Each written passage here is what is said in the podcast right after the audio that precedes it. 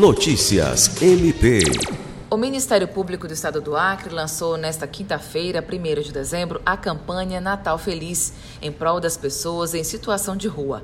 A campanha tem como objetivo arrecadar materiais básicos como vestuários, lençóis, toalha de banho, absorventes e barbeadores, para serem distribuídos entre as pessoas em condições de vulnerabilidade social, proporcionando a elas um fim de ano mais feliz. Os interessados em contribuir devem levar a sua doação até a recepção do prédio sede do Ministério Público, localizado na rua Marechal Deodoro, número 472, no centro de Rio Branco.